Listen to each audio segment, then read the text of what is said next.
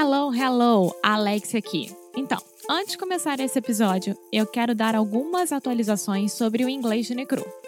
Em 2020, nós vamos ter 12 challenges diferentes, ou seja, é um novo produto completamente diferente para vocês.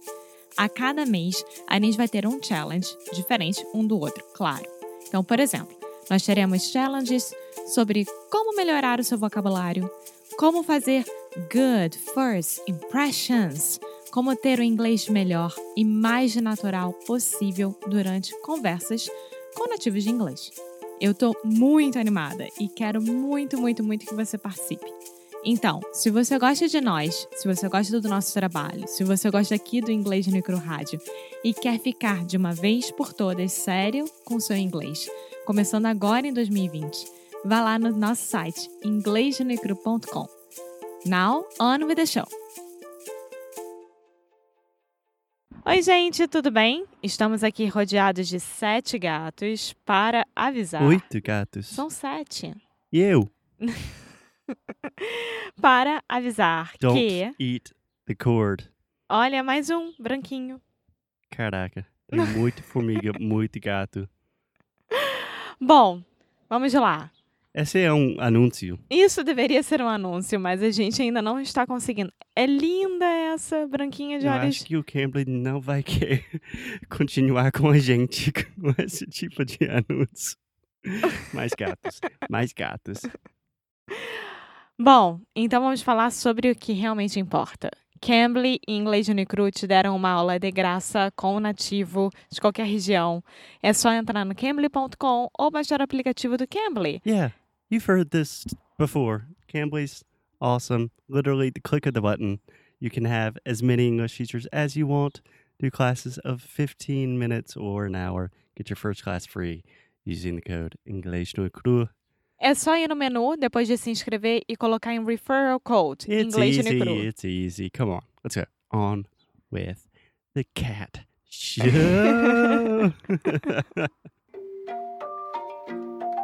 Oi, fala aí pessoal, bom dia. Você está escutando o Inglês no Inglês no Rádio. I am your host, Foster Hodge. This is your daily dose of English.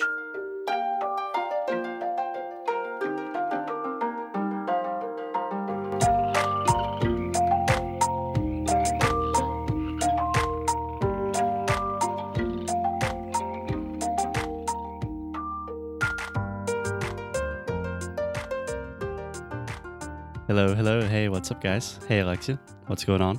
Hey, I'm fine. What about you? Um, I'm good. So, Alexia, if I say what's going on, you cannot say I'm fine. Do you know why? Um, I have to say, uh, como é que era? Eu esqueci. Ninguém me pergunta ho- what's going on. okay, let's isso start que eu não again. Let's start again. Uh, hey, Alexia, what's up? N- É. Oh, Só para vocês entenderem, a minha namorada fala inglês muito bem e não pode responder a pergunta what's up. é, é. Então, qualquer iniciante, fica tranquilo, porque até os mais avançados sofrem também. Como é que é que eu tenho que responder isso? Eu esqueci. Okay, so if you say anything that begins with the question how, so if I say, How are you? How are you doing? How is it going? You can talk about how you are with your emotions. I'm fine. And you? But Aham. if I ask you a question that begins with a what, like what's up, what's happening, what's going on, what's good, any of those things, then you're talking more about your life and situation. So, what I normally like to say is not much, Yeah, not much. That's fine. not much, nada Uh huh. Nice. So, getting off to a rough start, and we're going to get even more difficult. Are you ready for that, Alexia? I think so. Okay. Born ready. So, Emma, in the last podcast, we talked about the TH sound, which Sim, que eu fui muito bem. yes, you were. Yes, and this is an English podcast. I'm sorry. it's okay. so I just wanted to do one more episode about the TH because I really think if it is not the most difficult sound in English, it is definitely one of the most difficult sounds. Because Okay. it's just, it's weird. You know, you have to put your tongue out of your mouth. You don't do that in Portuguese. So I think it's worth having two episodes about it. Cool. Cool. Let's do it. Cool. So, last episode, we just worked on some words and talked about the sound. But today, I want to put it into practice and talk about some phrases. Okay? Okay. So, Alexia, the first phrase that I have for you today is one that I know you've practiced a lot in the past because I have forced you to practice for more or less three years now. No, it was like either you say this or you won't eat. It was like this. Uh, gente, não, não foi assim, não. Uh, this is an English podcast, amor. we have a very healthy relationship. I did not use bribery to get my girlfriend to learn English. Anyway, Alexia, so repeat after me. Three things that I think about. Three things that I think about. Nice, awesome. I like how you have that rhythm too. So, the first part, three things that I think about. The second part are my father, my mother, and my brother. Are my father, my mother, and my brother. Okay, can you say everything one time now, very slow? Three things that I think about are my father, my mother, and my brother. Three things that I think about are my father, my mother, and my brother. Okay, so just one thing in the word father, this is the ah sound. So just like prato, rato, father. I heard father. Father. Perfect. Awesome. Cool. So one more time. Three things that I think about are my father, my mother, and my brother. Three things that I think about are my father, my mother, and my brother. Okay, really open that ah sound. Ah, okay, one more time. Three things that I think about are my father, my mother, and my brother. Perfect. A little bit faster now. Three things that I think about are my father, my mother, and my brother. Okay, awesome. A little bit faster. Oh my God. Three things that I think about are my father, my mother, and my brother. Okay, try to do it faster than me now. Three things that I think about are my father, my mother, and my brother. No way. No way. I can't. Three things that I think about are my father, my mother, my brother. that was good. So, Alexia, I'm just kind of joking with you, but it is a really good idea if you're training your pronunciation to try to say things as fast as possible until you cannot produce the sounds anymore. Because in real conversation, we speak really fast. So you have to train your mouth, your tongue, your lips to be used to doing these things super fast, right? yes. Yes. And now, can I say this in Portuguese, please? Pode falar? Uma vez que você se acostuma a colocar a língua para fora sempre no TH, tudo vai ficar muito mais simples. Juro, no começo era quase impossível, não fazia sentido, porque na minha cabeça não entrava esse som. Mas quando eu comecei a falar o, o número 3 direito, 3, tudo ficou mais tranquilo. É, mudou sua vida. E Mudou! é, pro melhor, né? Muito, muito mais pro melhor. É, e uma coisa que eu sempre falo para os meus alunos é que, por exemplo, com o LH em português, ainda sofro Uhum. um pouco hoje em dia. Você ainda sofre um pouco. A maioria dos meus alunos em português, eles sempre falam trabalhar, ao invés de trabalhar. E quando eles descobrem o LH, né, que é a língua para trás dos dentes, a vida deles também muda. Então, eu acho que é a mesma coisa do que em inglês com TH pra gente. Sim, mas a tendência normal do aluno de inglês ou de qualquer idioma é evitar os sons mais difíceis. Mas aqui no inglês Sim. a gente pensa o oposto, que você quer praticar os sons mais difíceis, deve ser a coisa mais importante para você agora. Então, E, por na exemplo, verdade, a gente quer facilitar a vida de todo mundo. Então, a gente ensina os sons mais difíceis de uma forma fácil e sem muitas regras. Simplesmente a- ensinando como falar. É tipo isso. Sim. Mas realmente eu fiquei eh, pelo menos um mês andando eh, pelas ruas do Rio, falando tipo milho, mulher, caralho. Milhão. Amor. Ah, amor, desculpa. Okay, next one. I'm ready. Okay, here we go. So the next phrase is thank you a thousand times for those things you did on Thursday. So let's start with the first part. Thank you a thousand times. Thank you a thousand times. Perfect. One more time, a little bit faster. Thank you a thousand times. Thank you a thousand times. Great. Excellent. For those things you did on Thursday. For those things you did on Thursday. Excellent. One more time. For those things you did on Thursday. For those things you did on Thursday. Nice. I'll try to combine the two. Thank you a thousand times for those things you did on Thursday. Thank you a thousand times for those things you did on Thursday. okay, let's try it one more time. Thank you a thousand times for those things you did on Thursday. You can start Thank- very slow. Thank you a thousand times for those things you did on Thursday. Nice. One more time, just very slow for those things you did on Thursday. Thank you a thousand times for those things you did on Thursday. Nice. Okay. So a little bit faster. So just repeat with me and we'll just go back and forth doing doing our thing. So thank you a thousand times for those things you did on Thursday.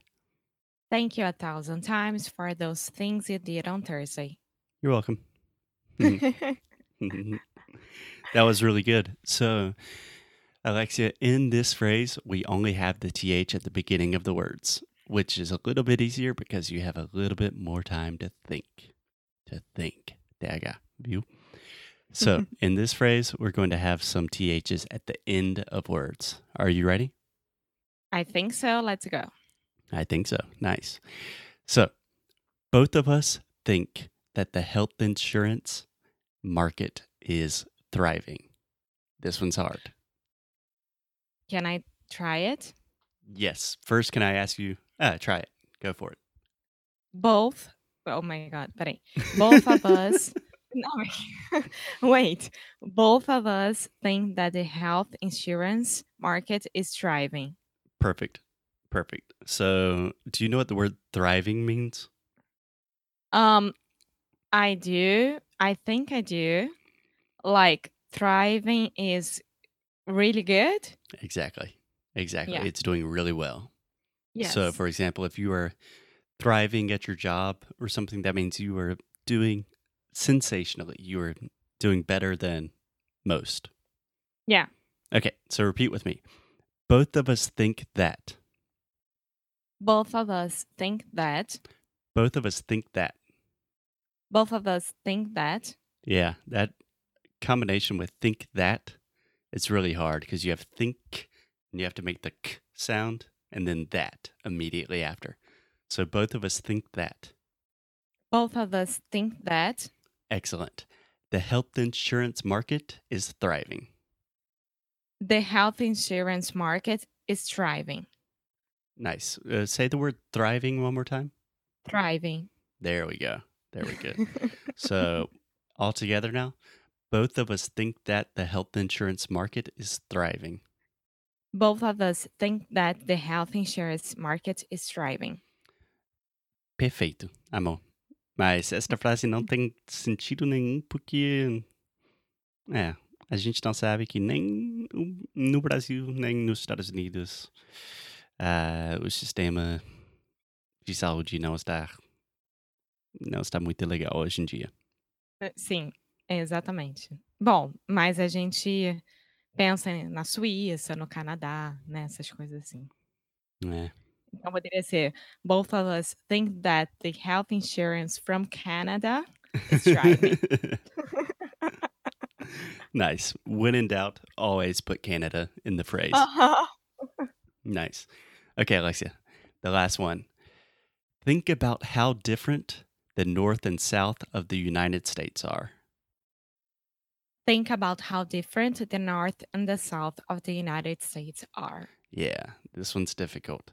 So, in my experience, the words north and south are impossible for Brazilians. And what I always hear my students do is say north with an F sound, where they're biting their bottom lip, not their tongue. And the same thing with south. So, the most important thing, if you're listening right now, is do not bite your bottom lip. Ok. Okay, so repeat with me. Think about how different the north and south Think about how different the North and the South of the United States are. Of the United of the United States are. yeah, sorry, I did not divide that very equally. no. Okay, let's just do the entire thing. Think about how different the north and the south of the United States are. Think about how different the North and the South of the United States are. Okay, a little bit faster. Think about how different the north and the south of the United States are. Think about how different the North and the South of the United States are. Awesome. Awesome. Ah. That's very good. And that one is true. yes. You agree, right? that the south, I do agree. where I live, I do agree. way different than New York or something. Oh yeah. Yeah. Oh, yeah. Yeah. And different as well from Florida, Miami. yeah. Yeah. That's not the real south. That is just the top of Latin America. Latinos. awesome, Alexia. So I think you are good with the TH. Do you have any advice, recommendations for people that are still having difficulties with the sound? Ahn, sim, eu acho que a melhor forma é eu acho que a melhor forma é você decorar uma frase, por exemplo, eu acho a mais fácil é "Three things that I think about are my father, my mother and my brother". Essa pra mim foi a que realmente me ajudou a entender e realmente falar todas as outras palavras com TH no meio, no começo e no fim, de forma correta. Então, pega uma dessas frases que a gente acabou de de ensinar pra vocês, eh, decora e faz uma musiquinha, igual que eu fiz com a primeira. E desse jeito você repete, repete, repete e juro, vai funcionar. Parece bobo, mas vai funcionar. Então, ó, "Three things that I think about are my father, my mother and my brother". Pronto. Você tem no meio, no começo e no fim. Sim, e se você pode fazer isso, eu te prometo que você está fazendo melhor do que a grande maioria dos brasileiros. Sim. Sim, infelizmente Sim, é é verdade. É. Mais alguma coisa, Alex? Não, eu sim, na verdade sim. Eh, muitas Uhum, pessoas uhum. não têm noção é verdade, muitas pessoas não têm noção, por exemplo, da fala da palavra tree e three. Quando vocês Eh, vão quais quê? palavras? Tree e three. Tá, Para que eu tô falando certo. tree. Tree. Tree e three. There we go. Nice. Quando vocês aprenderem essa grandes diferenças, vocês vão estar parando de falar árvore no lugar de três e três no lugar de árvore, vai ser o máximo. Sim. Sim. E a última coisa, Alex, só queria te falar que, eh, a gente está recebendo muito feedback sobre podcast e todo mundo te ama. Ninguém quer quer me escutar. Mentira, mentira, porque todo mundo fica me mandando mensagem, principalmente pelo Instagram, de como o seu português é surrealmente incrível. Todo mundo fica muito, muito impressionado, então Ah, fica meu tranquilo. português é uma merda hoje em dia. Ah, para com isso, que coisa estranha. Mas é verdade, amor, que eu já tinha eu já tive 4 alunos que falaram a mesma coisa, que você tem uma voz de tipo, da Siri. Que eles Não. devem mudar a Siri pra você. Podem mudar também o Alexa, né, da Amazon. Podia podia até mudar o nome pra resolver minha vida um pouco. É, que coisa chata. Bom, uh, so Alexia, on that note, I think that's a E good e place to gente, stop. obrigada. Obrigada pelos elogios. Eu fico muito feliz que vocês estejam gostando. Eu fico um Ok. pouco sem saber como reagir, mas eu tô muito feliz okay, thanks, Siri. So we will see you tomorrow. Hey guys, thank you so much for listening to another episode of Inglês no Rádio.